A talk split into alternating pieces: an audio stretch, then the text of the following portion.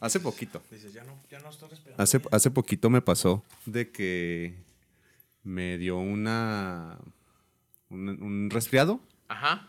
y ya. Yo ya sentía que me iba a morir al siguiente día, ya ¿Sí? entubado y la chingada. ¿no? Sí, ándale ya, sí, ya te veías en el hospital y qué va a hacer y la chingada. Pero lo que me pasó es que fue una combinación de circunstancias. Atendí unos clientes que se enfermaron.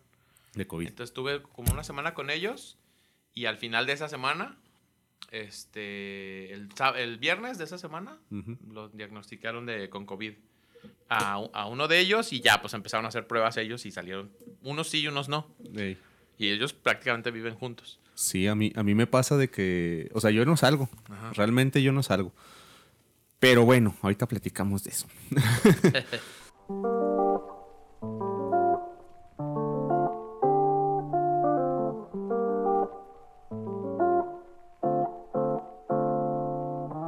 Pues bienvenidos a Creative, el podcast de creatividad, donde hablamos con personas, hablamos de experiencias y anécdotas que nos hacen las personas creativas que somos ahora. Y si alguna de las ideas que estás a punto de escuchar te gusta, róbala, pero siempre hazla a tu manera. Esta semana tengo la oportunidad de venir a meterme al, avanzado con Agui García. Eres músico, eres productor y aparte eres co-host de dos podcasts de tutoriales para ser genia- genial, genial. Genial. Tutoriales para ser genial y algo de Godines, algo de oficina. no sí, eh, Godín una vez, Godín por siempre. Eso. Sí lo estuve escuchando y, y yo la neta nunca he tenido un trabajo super godín que digas. Ajá. Eh, soy diseñador, pues. Yo me dedico. Pues sí estoy, sí estoy en oficina, pero no es como el godín clásico que está el cubículo y que tiene sus toppers y Es que. más bien el Godín tipo Google, ¿no? Ajá, godín Google. Y sí, de hecho, estaba escribiendo sobre. Hay un capítulo que quiero sacar que tengo un, tra- un chingo escribiendo sobre el trabajo, güey. Como que el trabajo te da identidad y todo este pedo. Pero también me doy cuenta que a alguien se le ocurrió, y lo menciono en el capítulo, que a alguien se le ocurrió la, la demónica idea de organizar los trabajos y hacerlos que parezcan tu casa para que ya no sepas cuando estás en tu casa y cuando estás en el trabajo, güey. Ajá, eso es, ese es un estilo muy gringo que he visto de, de trabajar, Sí, güey. que ya es así súper acostumbrado. Pero bueno, en este caso, pues yo quería platicar contigo porque pues nos conocimos a través de, de- de- de los de La Vega, de, de los Dynamo, Ajá.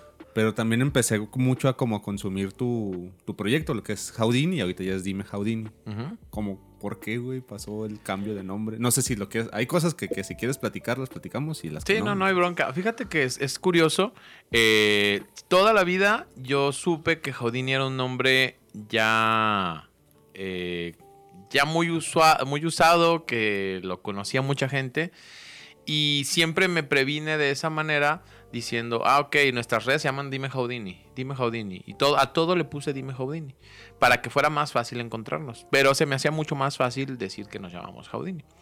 Entonces, eh, oficialmente no, ya no éramos Dime Houdini, pero mucha gente nos empezó a identificar así porque las redes se llamaban así.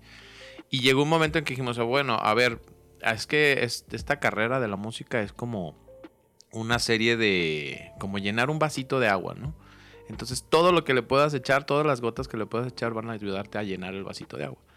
Entonces dijimos, bueno, si, esa, si ese nombre que, que puede confundirse o que a la hora de buscarlo en la red este, te encuentras con algo que no, eh, que no es la banda y eso nos está quitando oportunidades, pues hay que, hay que cambiárselo, ¿no? Entonces por eso decidimos como darle ese... ese, ese- enfoque. Porque ese sí te digo que yo, yo los conocí como Houdini y después vi que se llamaban. Porque también hace poquito platiqué con un compa, también en el podcast. este, bueno, hace poquito, el año pasado. Ajá. eh, y hablábamos de que ellos llegaron a tocar con ustedes en las. eh, ¿Cómo se llaman? Las vías recreativas y cosas así Ajá. que se hacían hace como 10 años. Ellos Sí. se llamaban Lambda hace un chingo. Ah, sí, sí, ubico. Este, y ustedes ya estaban como Houdini. de hecho. Pero ya a raíz de esto de las redes sociales, ya ves que todo mundo tiene que tener un nickname este, que, te, que pueda seguir y casi todos se llaman así en todas sus redes sociales, ¿no? Yo, por ejemplo, soy como Víctor Juárez donde sea y, y, este, eso ayuda a que nada más te googleen y ya Y te encuentran y te fácilmente. encuentren fácilmente. También eh, me he estado quemando mucho de sus eh, podcasts de tutoriales para ser genial, que básicamente es hablar de un tema y que chingue su madre lo que salga.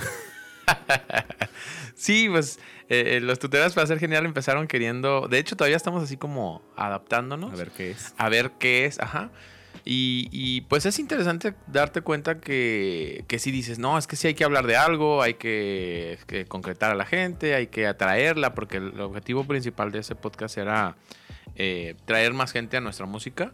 Pero poco a poco ha cobrado su propia identidad y, y cada vez es, es, más, más de algo, ¿no? Cada vez se trata más, más de algo en particular que de nada. Fíjate que eso se me hace interesante, güey, porque es una forma de cómo el mismo Internet llegó a cambiar la industria en general, musicalmente hablando. Yo me doy cuenta, por ejemplo, casi todos los músicos ahorita en pandemia, que no están haciendo shows ni nada, están sacando música nueva casi cada semana. O sea, literal, sí, casi cada semana. Y si no están haciendo música, tienen sus proyectos. Por ejemplo, los güeyes de, de la banda Bastón, no sé si los ubicas, sí. tienen su podcast.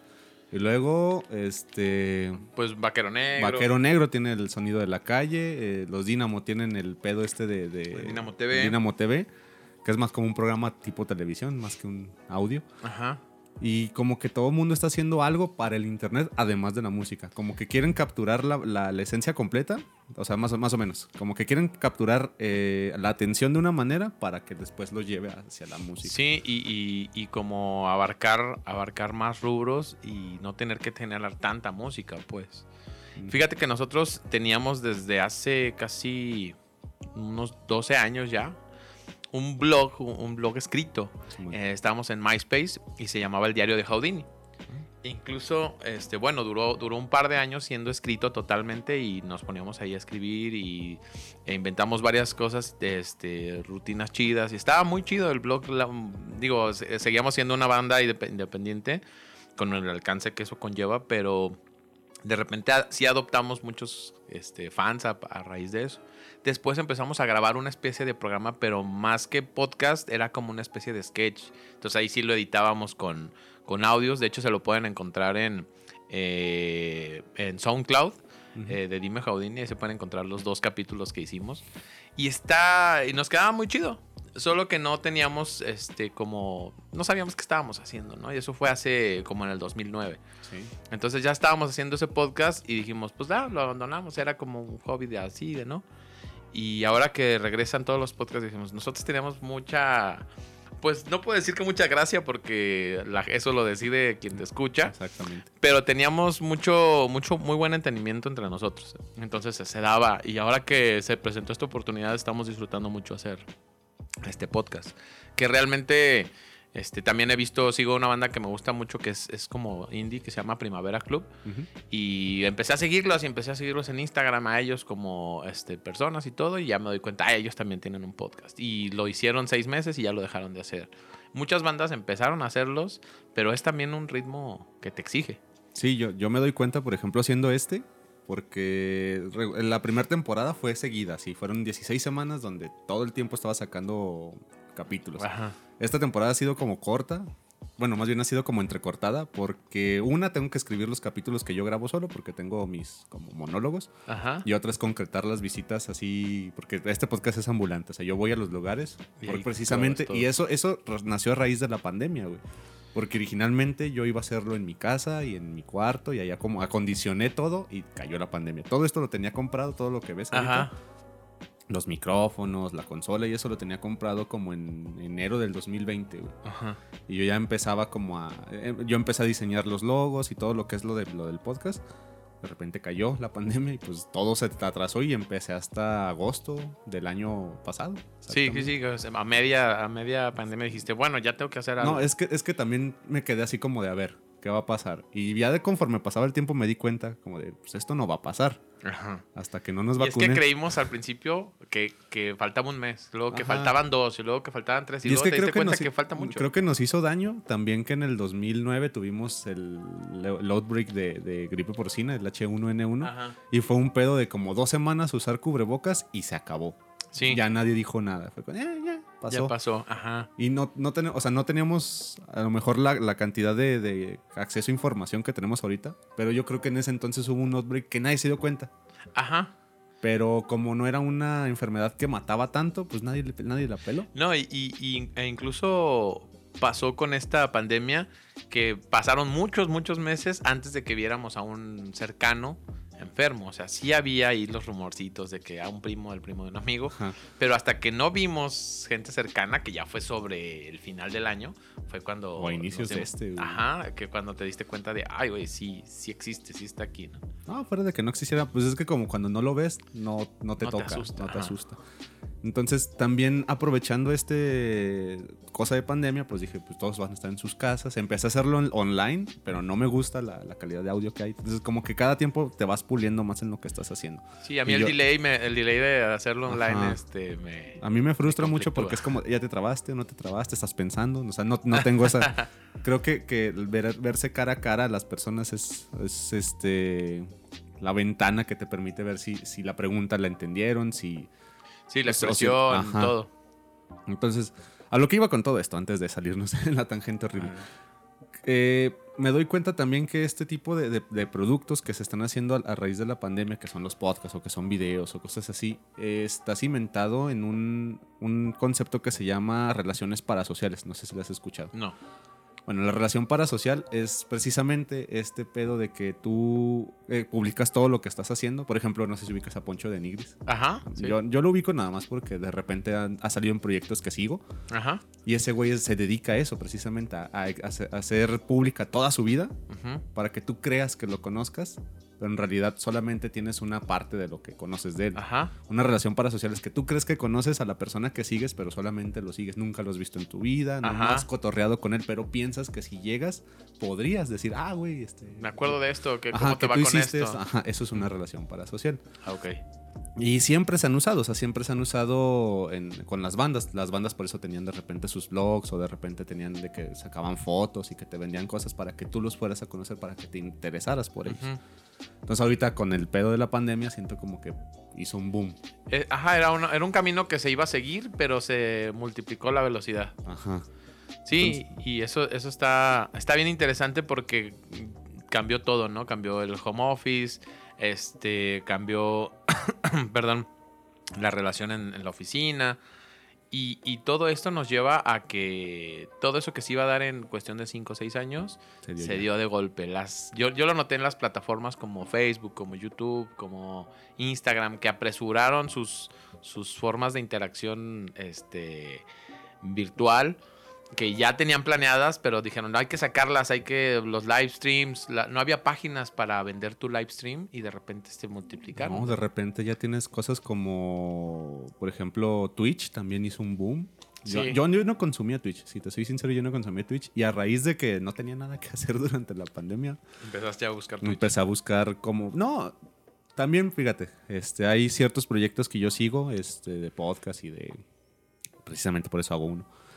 Em, y los empecé a seguir como en sus redes cir- circulares, en sus Twitters, en sus Facebook. Bueno, Facebook ya no uso, en sus Instagram. Y de repente es como, ah, también hago eh, live stream en Twitch. Y hablan de cosas y así, así también tú estás viendo, estás viendo la plática que él está teniendo con el chat. literal. Y ya sientes que estás platicando con alguien. Y eso también se me hace súper interesante cómo también cambiaron las relaciones sociales. güey. Sí, que te- no estás solo, o sea, la- los, los gamers eh, todo el tiempo están, dicen, es que no sales de tu cuarto, ¿no? Es que al contrario, aquí en mi cuarto hay mucha vida, pues hay, hay, Sí, hay sí, mucho Que, que platicar y mucho que in- interactuar. Yo, por ejemplo, me he hecho muy adicto de los podcasts, que he notado que mucha gente también.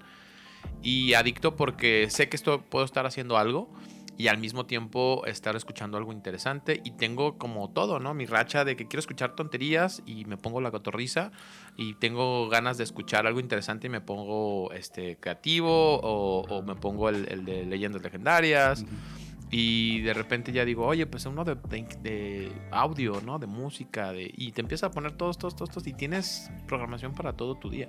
Fíjate, yo, este, es interesante porque yo lo que hacía antes era, bueno, configuré mi, ce- mi celular para que cuando sonara la alarma empezara a reproducir noticias y empezara a reproducir, este, como 15 minutos de noticias. Ajá. Y entre esas inter te dice, este, tu trabajo está tanto de, de tráfico y la chingada.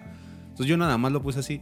Y hay un, hay un proyecto, no me acuerdo, la neta ya lo dejé de hacer porque ya empecé a escuchar podcast. Y eso fue hace dos años, güey. Ajá. Hace dos años. eh, y ahí dice que el momento de hacer podcast era ahora. O sea, en ese entonces era en el 2018. Ajá. Porque no había. Entonces dije, ah, pues estaría chido. Y a mí siempre me ha interesado hacer cosas en internet, pero nunca había así como de que no me gusta que vean mi cara o no me gusta como la atención innecesaria que hay detrás de eso. Ajá. Eh, y ahorita con el audio, pues a mí se me hace súper sencillo. Ajá. Entonces, a, a lo que iba con, con- con esto es que precisamente de que como nos sentimos solos en esta pandemia y el boom de podcast que ha habido, pues sí hemos sentido como que esta necesidad de interacción a huevo. Sí, sí, sí. O sea, como de, de querer ver a alguien, de querer escuchar algo nuevo, de querer tener conversaciones. Y siento que también ahorita que dices aprender cosas nuevas o que dices de, de escuchar cosas interesantes en podcast, siento que, que diosificamos demasiado el- el- las cosas escritas como los libros y, y, este, textos y papers que se hacen. Ajá.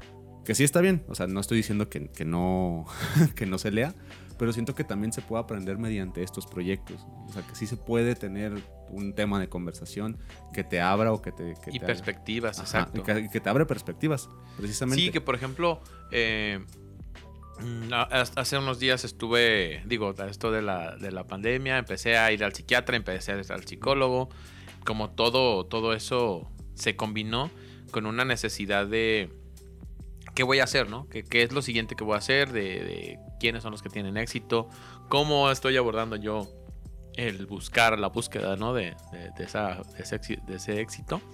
Y, y escuchando podcasts de, de gente exitosa que, eh, que llevan la plática a no, pues es que yo estuve en el anonimato tantos años. O sea, la gente me dice, ah, es que de la noche a la mañana te hiciste famoso. Pues sí, todos los que se hacen famosos se hacen de la noche a la mañana. O sea, pero los 10 años que me tardé haciendo todos los días mi trabajo, todos los días este, haciendo guiones, todos los días haciendo X y Y, este, son los que me llevaron a que de la noche a la mañana se concretara todo. Y es eso, ¿no? Como, como lograr unir todo lo que, lo que estás buscando y concretar en, algún momento. Sí, también. Precisamente ese es el arma de doble filo que le veo a la, relación parasocial que- que creas con estas plataformas. Por ejemplo, con, con Dime Houdini o con Houdini en este caso. Este, yo veo que, que pueden entender más o menos la forma en la que piensan, pero no totalmente, porque pues obviamente ni siquiera uno sabe lo que piensa. Ajá.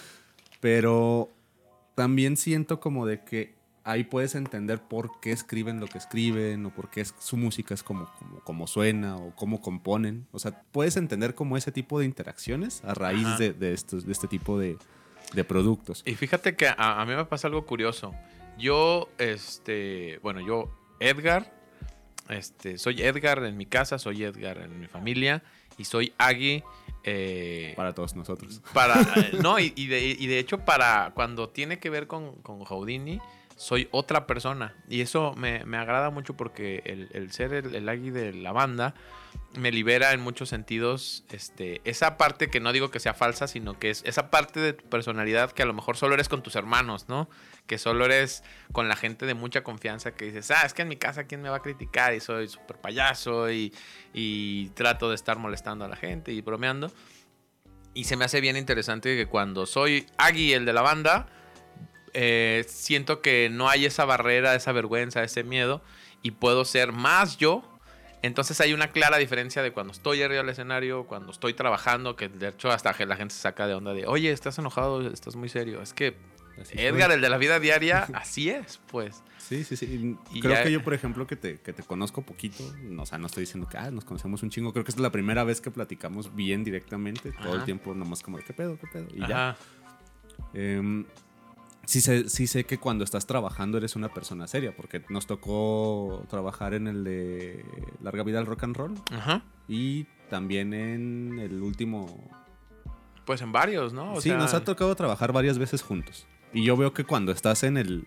En, en la máscara de voy a trabajar, eres una persona totalmente distinta que cuando te subes al escenario.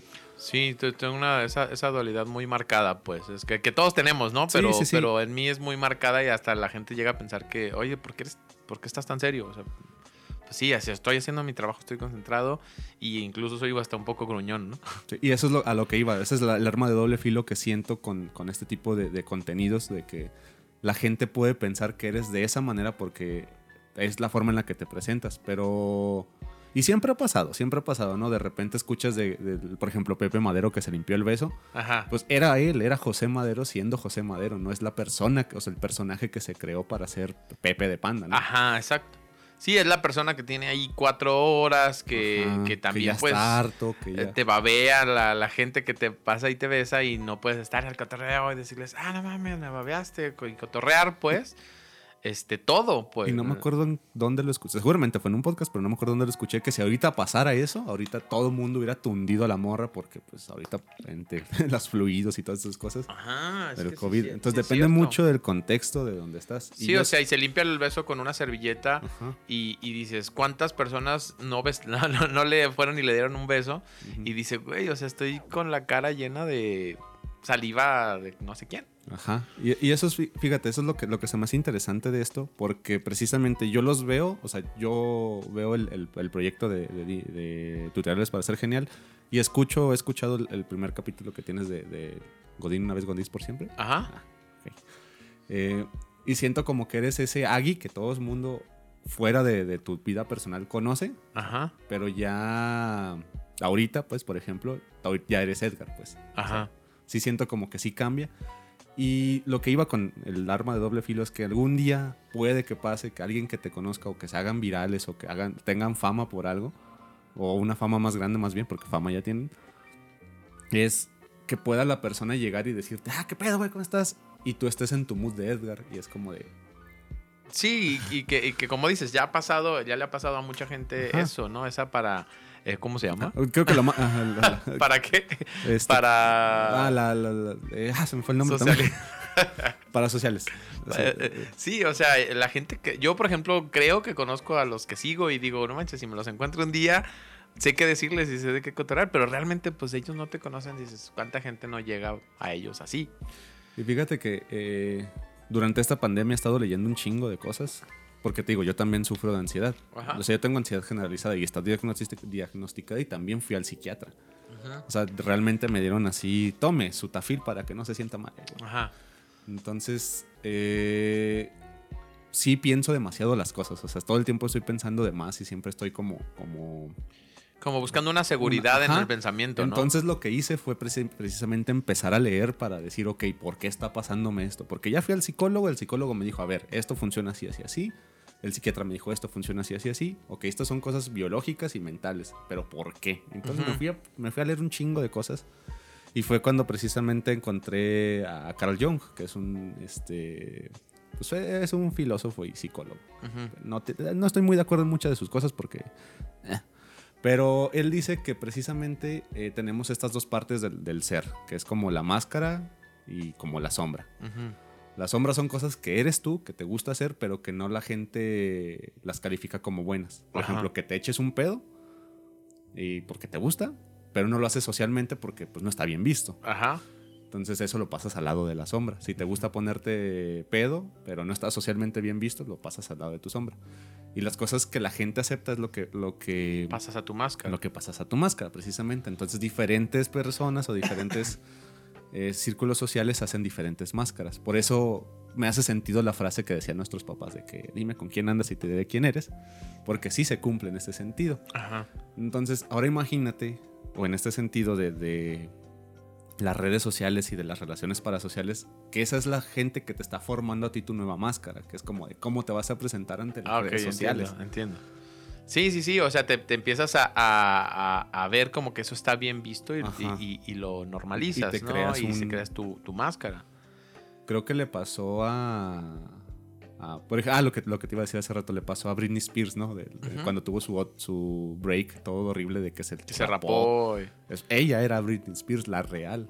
Sí, la, la que estaba teniendo una crisis, la que, no sé, tenía muchos problemas, ¿no?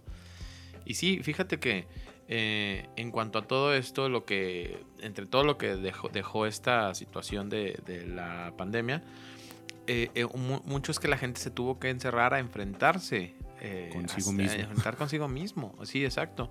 Entonces, y al enfrentarse a, a lo que eres, descubriste muchas cosas que no te gustan de ti, que, que digamos que permeabas un poquito saliendo de fiesta todos los fines de semana, saliéndote que el jueves social, que el miércoles esto, que el martes el deporte, que...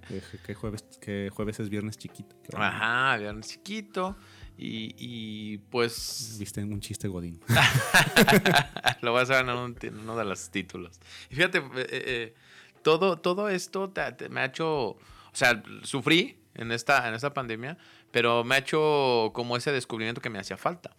Ese autodescubrimiento que me hacía falta. Digo, a lo que tú platicas también te, te tocó. Sí, me tocó saber quién soy. Saber quién eres y decir, ok, que ya sigo sin saber quién soy, pero más o menos ya entendí. Y ya se plantea uno y volteas y ves la luz al final del túnel. Dices, antes, en lugar de ver la luz o buscar por lo menos la luz al final del túnel, este, volteabas y decías, ah, me distraigo con esto, me distraigo con esto otro, como mucho, eh, bebo mucho, eh, hago cosas que me entretienen, que me distraen y de, a partir de ahí, este, cuando te las quitaron todas, dices, ah, ok, es que no, no, no estoy bien, pues. Sí.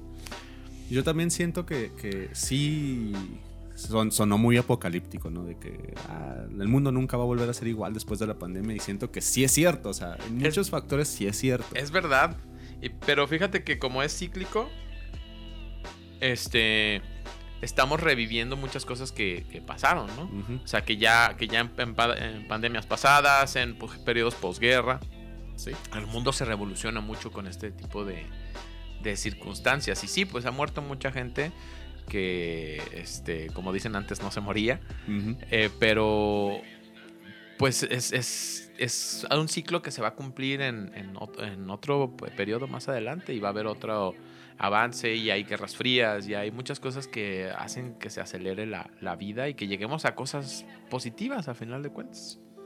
En este caso, por ejemplo, de que, hablando sí que, que suena como apocalíptico, de que la, la, humanidad que entró en la pandemia no va a ser la misma humanidad que va a salir, obviamente la música también va a cambiar, o sea, la música de alguna manera va a transformarse, no sé si, si ahorita yo lo veo mal. O sea, me refiero, es una opinión muy personal. El pedo de que, por ejemplo, TikTok, y no es que sea el tío que se queja de TikTok, yo tengo y lo uso y me gusta verlo, pero sí está haciendo que se haga una norma que tengas que apuntar a viralizar cierta parte de tu canción para que todo el mundo la comparta y que eso sea lo que haga que llegue de, tu canción a, todas las personas. Eh, eh, así se hicieron pues de hecho TikTok es una red social que me metí a investigarlo, pues. Es una red social que nació en China y que nació de aquel lado y que se usó mucho para crecer a los idols o la gente que hace música de aquel lado para que con una fracción tú digas, ah, esa canción está chida y ya la vas y las, las buscas y ya lo sigues. Entonces es una canción, es un minuto de, de, de, canción, se puede decir, que estás concentrado en hacer solamente ese un minuto. Ajá. Y ya lo demás construyes sobre ese un minuto, sobre, sobre ese, ese minutito. Entonces siento que sí cambió totalmente la forma en que se hace la música y actualmente lo está haciendo, porque ya tienes que incluir un baile que puedan replicar o porque ya tienes que incluir una estrofa que puedan hacer... Eh, que pueda servir para una coreografía. Ajá. Sí, fíjate que en, yo lo veo, ese tema... Antes de que... Sí, dime, Yo lo veo mal, pero no significa que esté mal per se. A lo mejor en un futuro van a decir, ah, no mames, esta es la revolución del musical que todos necesitábamos. Y sí, pero no sé. Fíjate que es un tema así como, como con mucha carnita, pues, que a mí me apasiona mucho la sociología. el, hecho de que haya una persona con suficiente estadística y estudio eh, que te pueda decir qué va a pasar con este, tal tema, con tal este, movimiento social.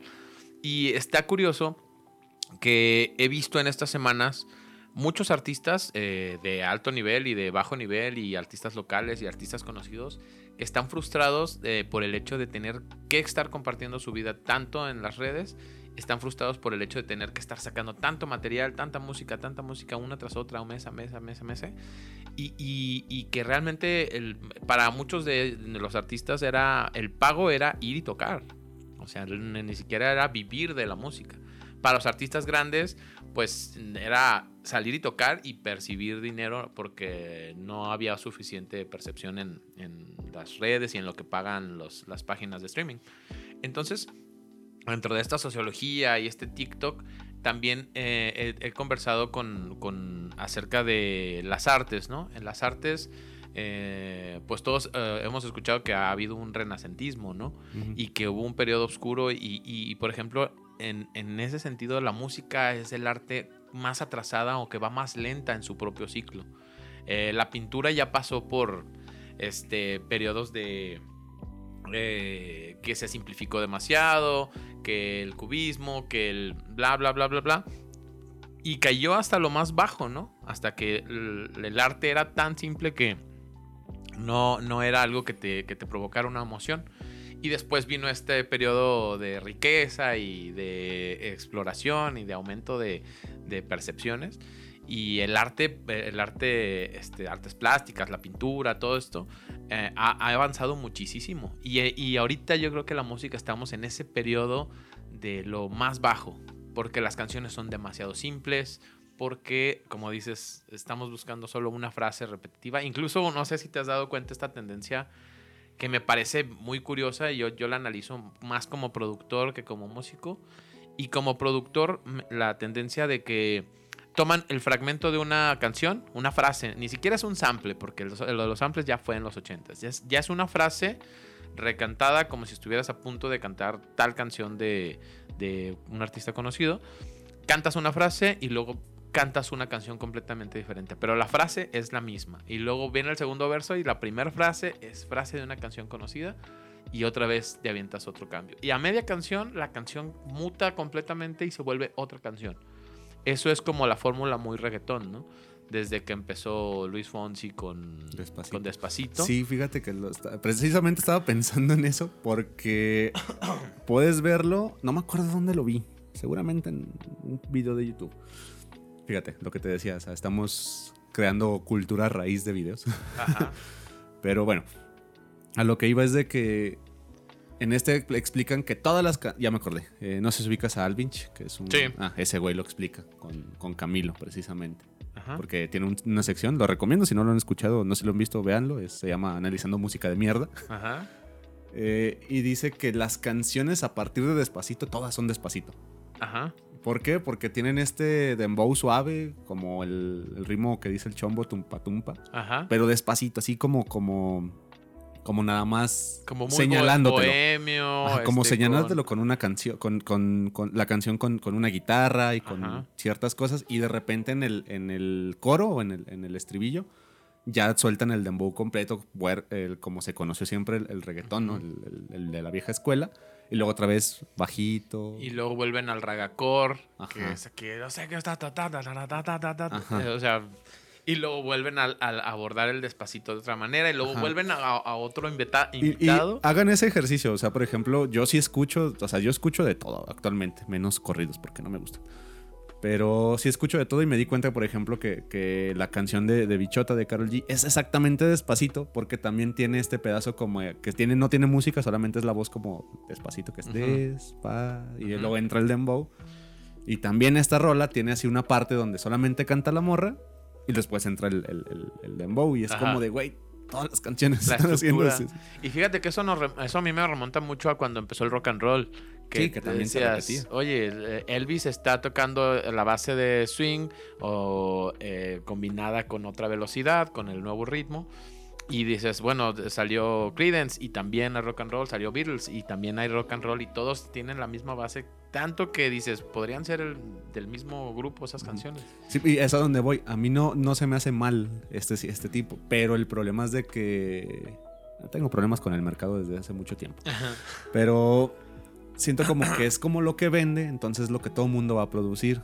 Entonces siento que cada vez a raíz de, por ejemplo, con, con el pedo de TikTok y con, con- con la tendencia de, de querer viralizar las cosas, Ajá. siento como que la forma sí va a tratar tras tocar el, el fondo. O sea, que, que de repente. Ay, no sé, o sea, también tengo un conflicto porque siento que es bueno también, de cierta manera. Pero, por ejemplo, ya no siento que vaya a haber un Bohemian Rhapsody en un futuro. O sea, ya no siento que va a haber una canción de seis minutos que la gente diga, ah, voy a ponerle atención seis minutos de mi vida a este pedo. Pues fíjate que ahora que lo dices, yo, yo también lo pensaba muy parecido a lo que, a lo que dices. Pero ahora que, que estamos desarrollando este tema, este, y me acuerdo que, la, que hubo una pandemia de gripe española en Ajá. los 20 y luego te acuerdas que hubo una guerra mundial en los 40 Y luego te acuerdas que el periodo Espero que no se repita. te das cuenta que la música también evolucionó de esa manera y, que esta simpleza también, también se dio y también hubo mucha queja cuando el rock and roll de los, los puristas, los que decían, oye, yo escucho, a, no sé, Rachmaninoff. Y qué canciones. Pues que los jazzistas también dijeron, eh, ¿por qué están haciendo cosas tan simples? Ajá, exacto. Y, y, creo que va a pasar. O sea, va a llegar el momento en el que el reggaetón mm, dure tanto, que espero que no dure tanto, como ya es una velocidad de información mucho más grande que hace 100 años. Eh, yo creo que eh, la, sociología me, dice que va a haber un periodo corto de reggaetón y luego va a empezar ese florecimiento de nuevo. En el que la gente va a decir es que todo es demasiado corto, necesito algo con más contenido. O alguna variante de esa combinación, ¿no? De no, no, no con más contenido, pero sí más complejo, ¿no? Con más ensamble. Yo, yo he pensado, por ejemplo, a ver si les paso el tip y me lo roban y se hacen famosos. Yo he pensado incluso decir, ok. Nomás, nos arroban de que, Ajá, de que, aquí se les ocurrió. Este, yo he pensado, por ejemplo, en. Digo, ok, las canciones no se están consumiendo completas, se está consumiendo un minuto. Pero yo quiero expresar lo que antes expresaba en cuatro minutos, ¿no? En tres minutos de canción. Eso es lo interesante. Y digo, ok, voy a hacer cuatro canciones de un minuto que se entrelacen. Entonces que digas, ok, a mí me gustó solo el, el minuto que escuché en TikTok pero al final de cuentas, eh, ese minuto de, esa, historia que, que, escuché en TikTok me lleva a otra historia y a otra historia. De repente yo recibo muchos clientes que traen la, ideas antiguas, ¿no? O sea, que todos, todos hemos sido ese chavo que llegas y dices, ya sé, tengo una idea, me voy a aventar seis videos que tengan que ver y que formen una película al final. Sí, claro, te habla Pink Floyd, ¿no? O te habla, o te habla, o sea, Siddhartha, por ejemplo, lo está haciendo y ah, tú piensas que eh, hacer tu disco eh, de seis canciones, eh, todas que tengan que ver y el video que todo tenga que ver. Y o sea, sí es muy artístico. O sea, les digo, sí hazlo, pero hazlo porque eres un artista. No lo hagas para pegar, porque eso no te va a llevar a, a pegar, pues. Porque la, la, tendencia y la viralización va sobre otra cosa. Entonces, ok, ahí está su oportunidad. Hagan cuatro videos de un minuto hagan cuatro canciones de un minuto y encuentren una manera inteligente de conectarlas entre ellas para que de verdad, después de escuchar esa canción solamente y que digas, ok, no mames, está bien rara, dura un minuto, dura lo mismo que dura en TikTok. Que digan, ok, pero ahí la continuación está en otra canción y la continuación es otra historia. Ese es, ese es mi, mi nueva y, y mi nuevo proyecto. Digo, dicen que no hay que decir todo lo que uno hace, pero pero espero que alguien lo haga, ¿no? Espero que, que, que si, si, a, alguien le suena chido, venga y lo colaboramos incluso. Sí, a mí, a mí me suena muy interesante. Y fíjate que, que no lo había pensado así de que realmente... Porque sí suena que me estoy quejando como el señor que soy, que, ah, pinches generaciones nuevas, todo lo Sí, que ahora entiendes por qué se quejaban los... Sí, sí, sí. O sea, ahorita, entiendo, por ejemplo, a mis papás dicen, no, es que todo está muy rápido. Sí, pero tampoco quiero decir que no está bien, sino simplemente es como ese natural rechazo como al, cambio, al status quo. al, cambio, sí. Es como, como un chiste que repito mucho que, que cuando ya llegas a, los 30, 40 años, llegas a tu casa bien cansado y dices, con razón mi papá diario andaba emputado. sí. o sea, te das cuenta, es, es chistoso, o sea, realmente no, no es porque tu papá realmente llegara emputado, pero es una forma de decir claramente de Ahora entiendo lo que es la frustración, los cambios, eh, el status quo a la gente le, no le gusta, pues. no, y, y, más bien le gusta. Ajá, está chido. Ajá, le gusta. A la gente le gusta estar tranquila. que llegue algo y le mueva su, tranquilidad es como de, ah, no me gusta. Pero pues así es como se crean las, las, nuevas tendencias y los nuevos artes. Sí, y fíjate esto, por ejemplo, esto de las cuatro canciones que te digo, al, rato es, estamos hablando de Bohemian Rhapsody, justamente. O sea, eso es, es una rapsodia que consta de cuatro partes donde es como la ópera y luego es como el rock y luego es como la balada. Exacto, y, cuando dicen, no, es que Freddie Mercury le vendió su alma al diablo y Freddie Mercury estaba loco, no, simplemente agarró algo que se había hecho también en la ópera y en, los géneros puristas hace 100 años antes. Y, también él lo, lo modernizó. ¿Y qué se estaba haciendo? Pues todos estaban haciendo rock and roll. El mismo Queen hizo Crazy Little Thing Called Love con una base de rock clásica. Y de repente dices, ok, o sea, este güey hizo una canción de 5 o 6 minutos que tiene 5 o 6 partes y que todavía nos acordamos del mundo según Wayne por mover la cabeza, qué referencia tan retro. Eh, Estás hablando mucho de tu edad aquí. sí. Sí, pues ya, ¿qué más me queda? Sí. Lo vivo con Colunga. En los tutoriales por hacer genial, yo creo que se, se tratan, pa- para, para decir en concreto, se tratan de cómo Hugo y yo, Hugo, Oscar y yo, somos más viejos y instruimos a Colunga en la vida. Ya. Esa es buena. Co- Colunga, sí vas a ser genial. Ajá.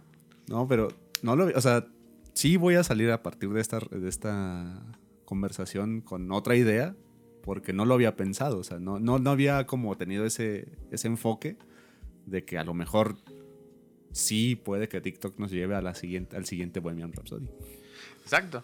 Entonces, pues el- los ciclos se van cumpliendo. El mismo reggaetón está cumpliendo la función que hizo el rock and roll y que, ah, que es que ve cómo bailan el rock and roll. O sea, Ajá. antes agarrarte la manita y, y levantar a la chava y la falda. Y era como de, ay, no. Era súper mal visto y ahorita vemos muy mal, pues nosotros que eso lo vemos normalizado, vemos muy mal el perreo, ¿no? Ajá. Y eventualmente la gente vamos a decir, oye, güey, el perreo está chido, pero esto que están haciendo estos güeyes, este, es- está, Fíjate que me acuerdo, odioso, ¿no? me acuerdo mucho de, de un amigo de mi papá que él una vez compartía, ¿no? De que tiene dos hijas y yo tenía en ese entonces como 15, 13 años, no menos, como 11 años, 10 años. Y las hijas las tenía así chiquititas. Y hay una frase que se me hizo muy chistosa, pero ahorita la analizo y digo, verga, sí es cierto. Que dice, yo a mis hijas siempre les voy a querer y si quieren comprarse algo, que les que O sea, ella, él decía, si ellas quieren comprarse un vestido, yo se los voy a comprar. Digo, espero que cuando ellas crezcan, aún la gente se pueda vestir.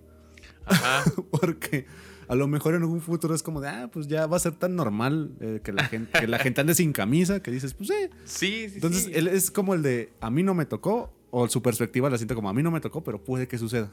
Ajá. Entonces, a nosotros esa es la misma perspectiva. Puede que no nos toque ver cómo se transforme el baile en, en a lo mejor sexo en vivo, pero va a ser normalizado en un futuro y va a ser como, eh. Sí, sí, sí, que, que, pues ese es el, el, el el- ciclo sin fin que lo envuelve a todo, diría El Rey León. el Rey León. Y en este sentido, por ejemplo, tú estás diciendo que estás produciendo música nueva. De hecho, ahorita antes de grabar estabas produciendo creo que una cumbia, no sé. Ah, sí, estoy produciendo una cumbia. ¿Hay, una, ¿Hay alguna manera en que tú, por ejemplo, estés agarrando esta idea que tienes tú de la viralización de los, de los tracks y de estas cosas hacia ese punto? Que se los, porque me estabas diciendo hace rato que tú les que te llegaban clientes con ideas súper viejas que creen que son nuevas. Eh, digo, igual también este podcast, la raíz es de que no existen ideas nuevas, solamente son remixes. Ajá. Por eso se llama Creative Ajá. porque me robé la idea de alguien más para hacer un podcast. este, pero ideas tuyas que tienes que le hayas inyectado a proyectos han existido, o sea, que digas y que, que la gente diga, ah, no lo había visto de esta manera. Fíjate que es, es curioso. Yo trabajo de dos maneras. Ajá. Que la, la manera que realmente me gusta trabajar es producir. O sea, realmente agarrar, eh, ap- apropiarme de, de la identidad que tiene eh, la persona que viene a producir y llevarla a un nuevo nivel. Pero no todos los clientes están preparados para eso. O sea, se sienten invadidos. Realmente es difícil encontrar a quien diga, ok, confío en lo que me estás diciendo, vamos a darle. Porque realmente el productor, su, su función es este, como aterrizar las ideas que ya traen. Ujú. Entonces, al sentarnos a una producción, yo, yo lo que hago es una junta de como de integración, ¿no? Y en esa junta de integración me, le digo, ¿qué estás escuchando? ¿Qué, me, qué, me, qué, qué te gusta? ¿Cómo suena? Eh, ¿Cómo te gusta la batería? ¿Qué inquietudes traes? Este, ¿Qué ideas locas se te ocurren? Y cuando ya me empapo de todo eso, digo, ok, ¿por qué escucharía? Bueno, vamos a poner un ejemplo burdo. Porque que lo, mi papá me lo platicó justo porque también se dedica a algo similar. Me dijo, ¿por qué escucharíamos a unos nuevos Tigres del Norte? Sí, ya hay tigres del norte. Y, y peor aún, si Tigres del Norte no está en el top 50. Fuck. O sea, ¿por, por qué tocarías tú como los Tigres del Norte si los Tigres del Norte no están de moda? Ellos son famosos, ellos ya lo que saquen tienen otra, ya tienen una colocación de marca. Pero no es solo que no seas los Tigres del Norte, Sino es que ya el género ajá, ya no existe y el género ya no está de moda. Ellos fueron los mejores de ese género cuando estuvo de moda. Entonces, si ahorita sacas reggaetón también es la, la la contraparte, ¿no? ¿Por qué te pones a competir con... Bad Bunny. Sí, sí, ¿por qué te pones a competir con, con los mejores, con los que tienen más dinero? O, o uno, o tienes la misma cantidad para inyectar como ellos, o, o dos, eres el Freddie Mercury del reggaetón. Entonces, si sí eres el Freddie Mercury del reggaetón y tienes esa disciplina que tiene el genio, porque el genio, por así como tú dices que tienes ansiedad general, Ajá. y yo he padecido de este un estrés postraumático y, y, y, eh, pánico, ataques de pánico. Digo, es que esos genios los persigue mucho la vida y se refugian en eso y por eso son tan disciplinados en lo que son buenos. Entonces, a veces ves a una gente, ah, lo dice el chombo precisamente, está, eh, que eh, no sé si ubiques a, Sí, sí lo a- al chombo, También Lo dice el muy Chombo consumidor de su, de de su contenido. de su contenido. Gracias a él aprendí a a Bruno Mars le falta, o sea, baila genial, tiene música chingoncísima, canta muy bien. Dice, pero nunca va a ser Michael Jackson. ¿Por qué? Porque le hace falta polémica. Ajá. Porque Michael Jackson de verdad era, era polémico, tenía sus trips y por eso era Michael Jackson. No solo, o sea, no, no me refiero a que, ah, es que la polémica lo llevó a ser más grande. No, o sea, todo eso que traía en la mente, todos esos traumas, todo eso, lo obligaba a refugiarse más en, en- en la música. Sí, de hecho, por ejemplo, la, la rola de Man in the Mirror, que es de mis rolas favoritas de, de- de Michael Jackson. Porque precisamente llega a este punto, no sé si la escribió él, pero la forma en que la interpreta me hace sentir que es como de sí se está cuestionando el mismo, como de qué vergas estoy haciendo. Ajá, y uno piensa que los que tienen todo el dinero, como Britney Spears, como Michael Jackson en su momento, no sufren, ¿no? No, no, no padecen de nada. Ujú. Si tienen la vida, la, la vida arreglada, ¿por qué se murió Chester Bennington? ¿Por qué se murió Chris por qué se Cornell. suicidó Chris Cornell? Pues porque no, realmente no tenían la vida arreglada. O sea, tenían una fijación de ser buenos en, en algo. Y eso los ayudaba, los ayudó a crecer y a ser muy famosos en, en el, su rubro. Y hablando de, en este sentido preciso de que todo lo que eres tú es lo que, lo que transportas al arte que, que haces. Tú, por ejemplo, escribes las, las rolas de, de Houdini o las, este, también las produces, no sé, ¿qué, qué hagas tú realmente? John Houdini eh, cubro un papel de, de creador. Sí, o sea, yo, yo escribo la, la, ¿La lírica? La, lírica. Pero pasa curioso que cuando, me cuando yo siempre me apasioné mucho por la producción, empecé a tener un proceso creativo raro en el que primero quiero ver la canción producida y luego le pongo la letra. Ujú. Sí sé de qué se habla la canción, sí sé qué me hace sentir la canción, sí sé, sí tengo una, una compilación, perdón, de ideas de, ok, quiero decir esto. No sé cómo decirlo, pero quiero decirlo, ¿no? Pero no me preocupa porque tengo una habilidad que no digo que sea, este, ah, es que soy un genio.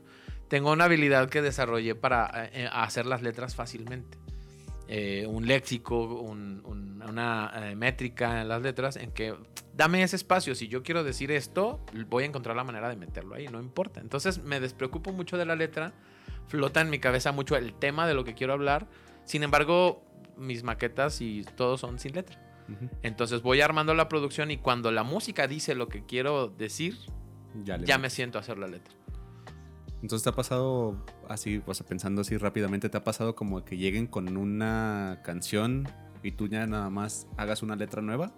O sea, por ejemplo, de que ya llegan como, ya tenemos este ritmo y tú dices, ah, se me ocurre ponerle este, este tema. No, no con Houdini, pero sí, sí me, sí me pasa fácil. O sea, es como, como de la habilidad que tal vez estaría más orgulloso, que es este, de que soy muy bueno para hacer Montarte frases, en el- para montar sobre el... De hecho, incluso ahorita lo, lo nuevo que estoy haciendo con Houdini tiene que ver mucho con el rap, que, que yo nunca he rapeado eh, como tal, pero siempre fricatizado se llama la, la- la- la palabra, ¿no? Que acentúas y a- a- haces énfasis en ciertas sílabas. Y siempre ha sido como ese mi estilo. De repente, después avanzando, descubrí, ah, pues a, mi estilo musical le hace falta letras más cantables, coros más cantables. Ok, ya. Me acerco a alguien que tiene esa habilidad y, y me ha ayudado. Por ejemplo, en Volveremos a Escapar, este, justamente eh, Flip Tamés de Jumbo, él fue el que le dio ahí un girito al coro porque yo hacía, no me acuerdo ni qué hacía. Me dijo, no, necesitamos una frase pegajosa, algo catchy. Y, y- y acomodó las cosas y me dijo, a ver, ahora inténtalo con, con este acomodo, repitiendo, cortamos el coro a la mitad y lo repetimos varias veces. Y ya, surgió un coro pegajoso y digo, ah, ok, o sea, eso es lo que le hace falta un poquito a mi música. Y pues así, acercándote a otras personas en lo que careces, pues es lo que, lo que voy aprendiendo.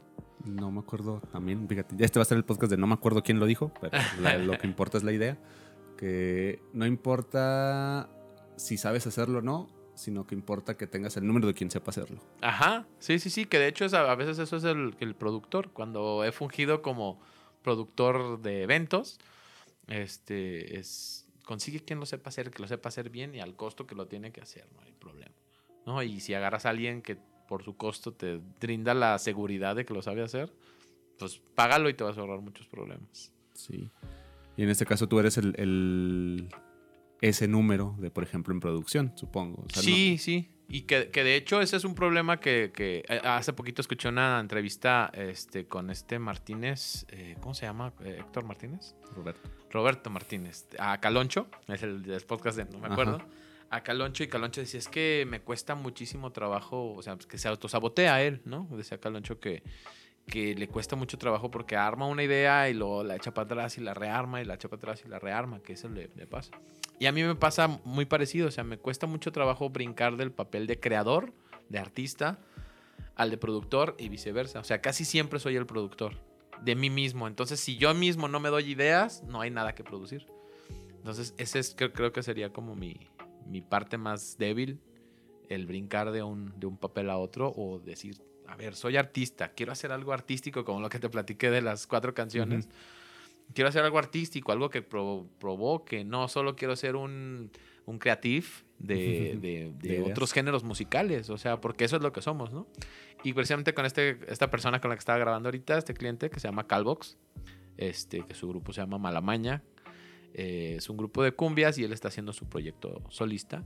Platicamos mucho de la cumbia y de lo que se está haciendo y uno piensa, ah, pues es cumbia ¿no? O sea, es cumbia, ¿qué le puedo hacer? Fíjate que un paréntesis breve, eh, yo, desde mi perspectiva, sé que sí se está haciendo cumbias nuevas, pero siento que nunca las he escuchado. Todo el tiempo estoy escuchando que el Carmen y que la cadenita, o sea, las mismas canciones. Sí, tú ubicas la cumbia por eso. Ajá, pero son las mismas canciones siempre, por hechas por otras sonoras o por otras cosas. Ajá, pero y parece que no hay. Parece que no hay cumbias nuevas. Y ahorita la cumbia está causando, eh, sobre todo en, el centro de la ciudad, del país, perdón, este, y me platica, ¿no? Dice, no, es que aquí se usa tal cumbia y los de Guadalajara no sabemos hacer cumbia por esto, y allá se usa el tumbado y se usa esto, y que suene más atascada, y el sonidero, y y, cómo se distribuye. El, paralelismo del sonidero se me hace interesante con el dancehall, en, lo de Jamaica, que era como de que, ah, ya no tenemos la banda completa, tenemos al DJ. Ajá, ajá. Sí, es, por ejemplo, es eso. Es, por ejemplo lo que le pasó a Silverio, que Silverio se convirtió en, ese güey que hace la, fiesta con cumbias y con cosas así, pero es él solo.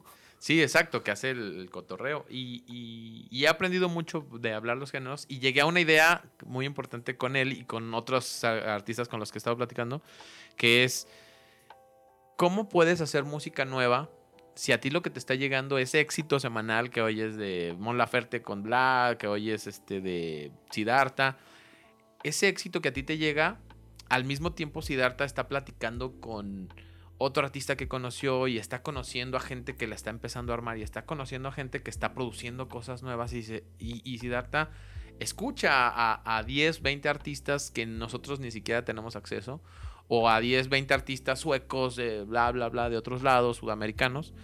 Y cómo puedes tú querer sacar música original, que pegue, que marque tendencia, si tú estás escuchando a lo, que te llega por Spotify como radar de novedades. No, tienes que aventarte un clavado y, y, rasguñar y buscar en el, en, el, en el baúl y en el mundo qué hay de música y para a partir de ahí este, tú proponer antes que los demás. No sé si a los demás artistas músicos les ha pasado, pero a mí me ha pasado muchas veces que digo, y no mames, se me ocurrió esta idea.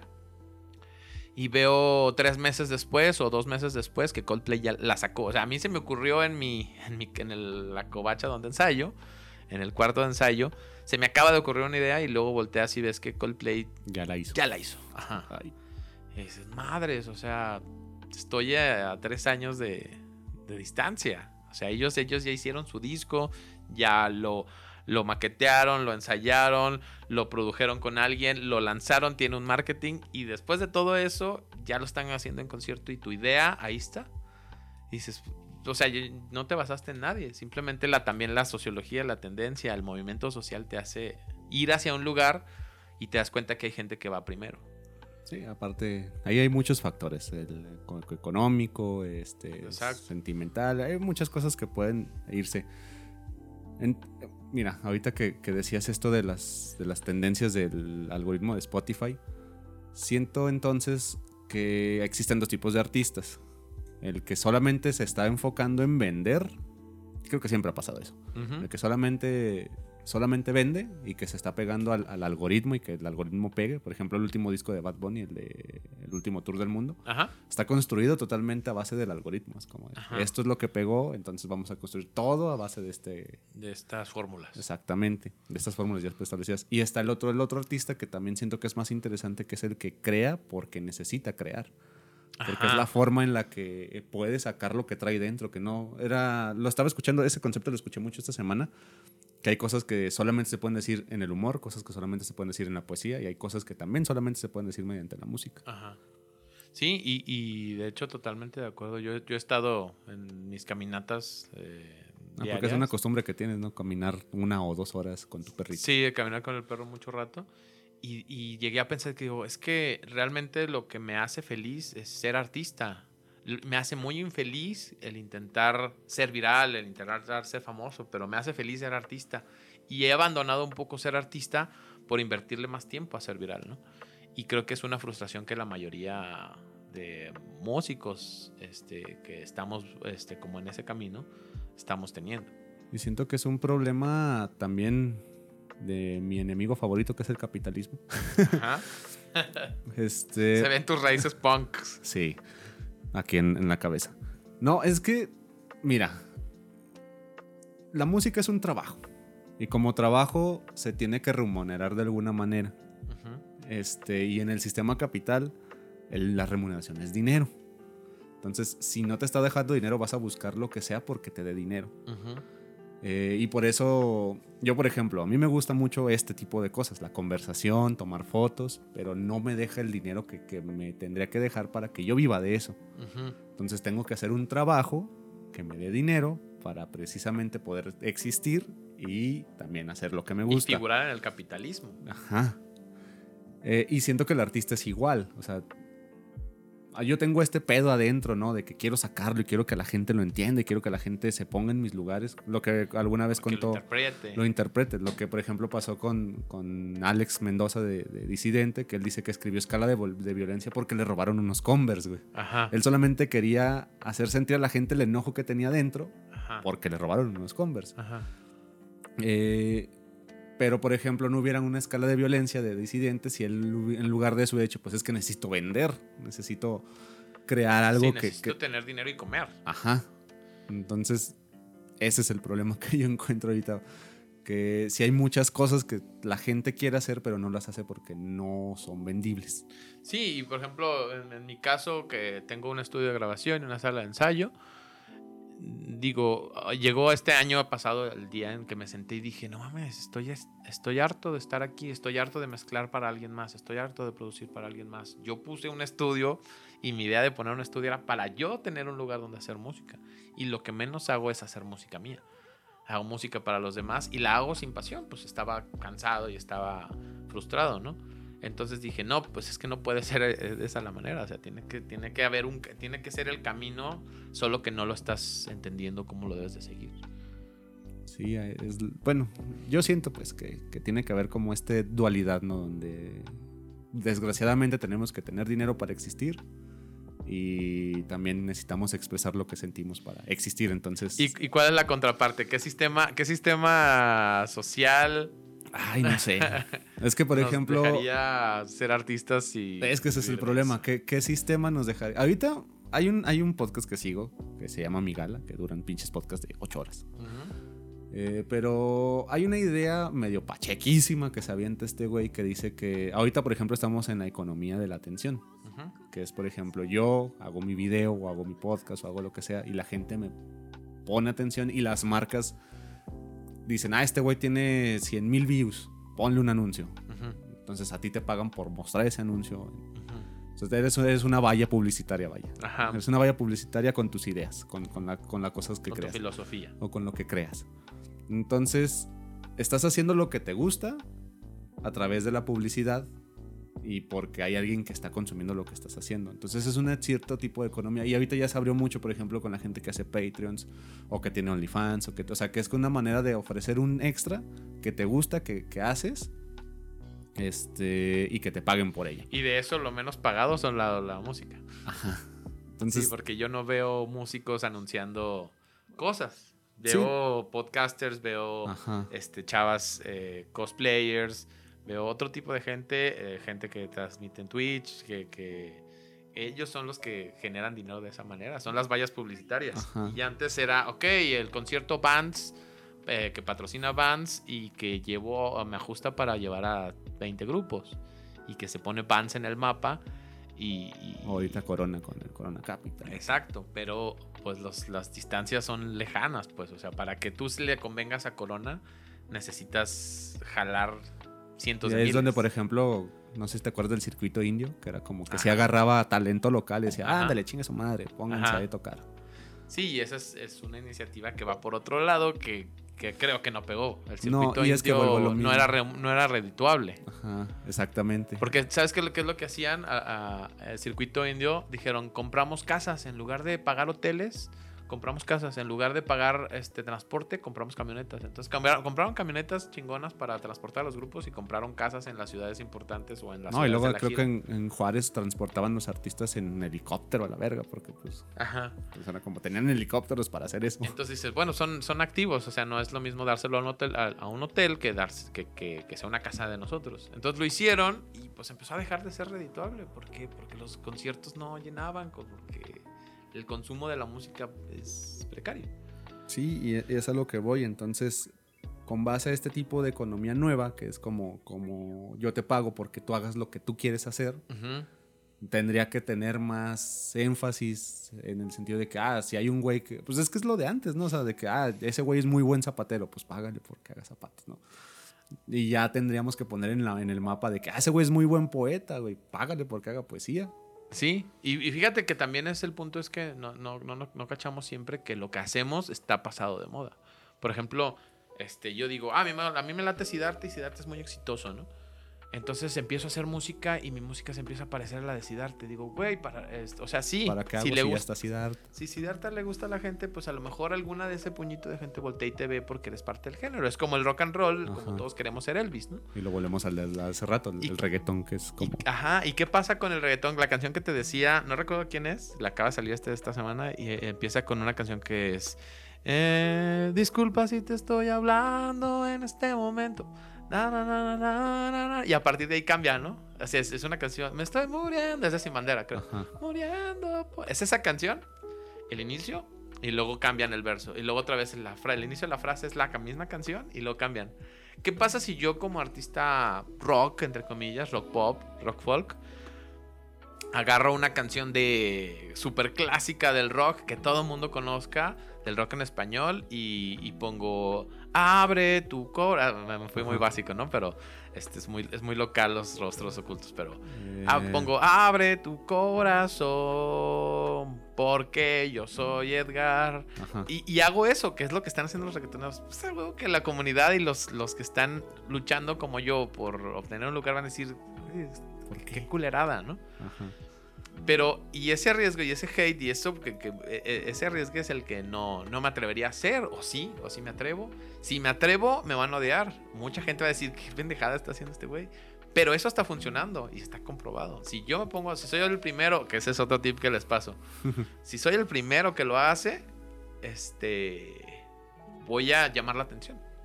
Voy a librar los derechos de autor, que yo creo que no pagan derechos de autor por hacer esas mamás, como la de, ay, rico, rico, rico, pinche canción odiosa.